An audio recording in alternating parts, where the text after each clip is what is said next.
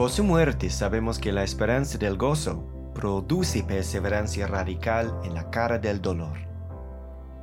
Hebreos capítulo 12, verso 2.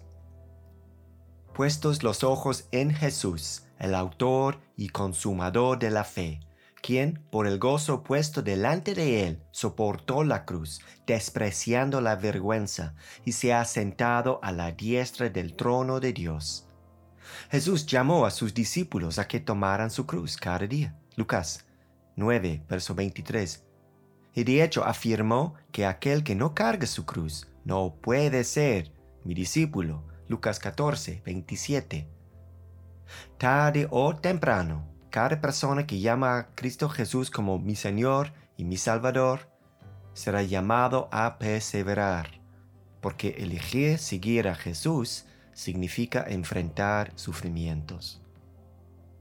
Puede ser el sufrimiento para honrar a Jesús en un hogar imperfecto. El niño tratando de honrar a sus padres que se están divorciando. El esposo amando a la esposa obstinada. Una hermana cuidando a su hermano con enfermedad mental. Padres de hijos adultos rebeldes. O sufrimientos relacionados a seguir a Cristo en, un, en el ámbito laboral. El comerciante que dice no a dejar trabajos hechos a medias el estudiante universitario manteniendo su fe viva en medio de los estudios absorbentes propios de la universidad. El profesor resistiendo la presión de decir algo ofensivo en contra de sus alumnos inmaduros o colegas irritantes. El trabajador que no es supervisado combatiendo la flojera y la distracción de las redes sociales. Aún más preciso, el seguir amando a Cristo en problemas personales. El hombre solitario o la mujer solitaria luchando contra impulsos impuros o atracciones del mismo sexo o ataques de pánico o la bravia hirviente o algo completamente diferente. O en la iglesia local, el, el, pastor con una congregación aparentemente que no responde. El diácono desapercibido abrumado por no poder cumplir con las demandas puestas en él. Así que la lucha para despojarnos de todo peso y correr con paciencia la carrera que tenemos por delante es enfrentada por cada creyente verdadero. No hay excepciones, ni uno. Entonces, ¿cómo hacerlo cuando es tan difícil seguir adelante, tan difícil molestarse? Perdón, Tan difícil seguir adelante, tan fácil molestarse, tan fácil rendirse, tan fácil descuidarse. Y por su muerte, Él nos enseña cómo. En verdad lo hace, ¿lo verás? La respuesta no es lo que nosotros podamos pensar. Él es Dios, ¿cierto? Una cosa es enfrentar dificultades como un, humano de carne y hueso, y otra muy diferente enfrentarlas como un Dios todopoderoso, ¿no? Él no soportó la cruz por su divinidad. No, él fue obediente y comprometido al 100%. Su vida de discípulo y obediencia radical hizo que fuera lógico que él soportara la cruz. Si solo las personas fueran más comprometidas y disciplinadas, perseverarían mejor. ¿Puede ser? pero no es lo que este versículo enseña. ¿Qué es lo que dice? Dice que corremos la carrera puestos los ojos en Jesús, el autor y consumador de la fe. Entonces la clave aquí es su fe. Pero la fe en qué? La fe tiene que tener un objeto. ¿Su fe en qué? La respuesta a cómo Jesús soportó la cruz es clara y maravillosa. Por el gozo puesto delante de él, soportó la cruz. La expiación, o sea, la muerte de Jesucristo en la cruz en lugar de los pecadores, se trata del gozo. El gozo que, Cristo iba a lograr por su muerte. No simplemente para pagar un precio, sino para crear el gozo.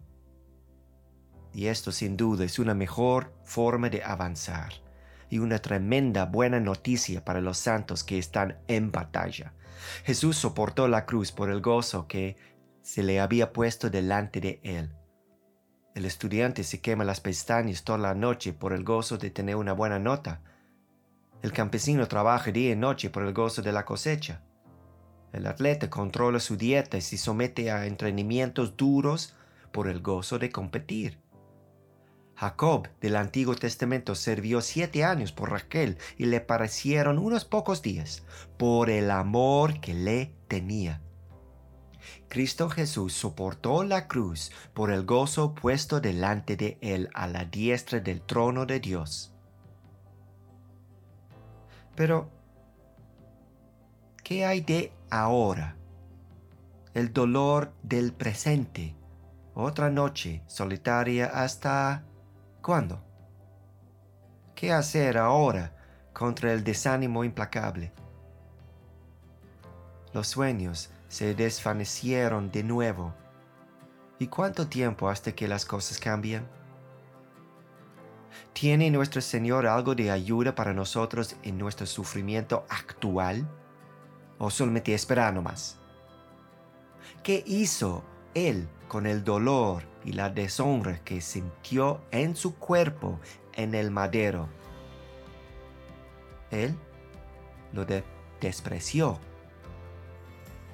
Despreciar significa mirar a la vergüenza, mirar al dolor, mirar a la soledad, mirar a la incomodidad, mirar a la angustia y mirar a cada sentimiento que hace que mi vida sea difícil y de cielo tú no importas. Dolor, tú no tienes autoridad sobre mí. Eres insignificante porque yo tengo un gozo puesto delante de mí que es mucho más grande. Moisés vio las riquezas de Cristo de esta manera, escogiendo más bien ser maltratado con el pueblo de Dios que gozar de los placeres temporales del pecado. Consideró como mayores riquezas el oprobio de Cristo que los tesoros de Egipto, porque tenía la mirada puesta en la recompensa. Hebreos 11, 25 al 26.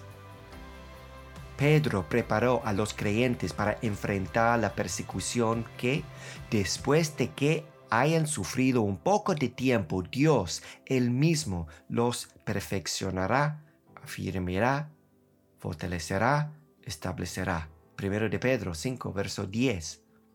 Pablo, el misionero, marcado y olvidado, llamó a sus propias dificultades como aflicción leve y pasajera convencido de que lo estaban preparando para un eterno peso de gloria que sobrepasa toda comparación, despreciando el dolor.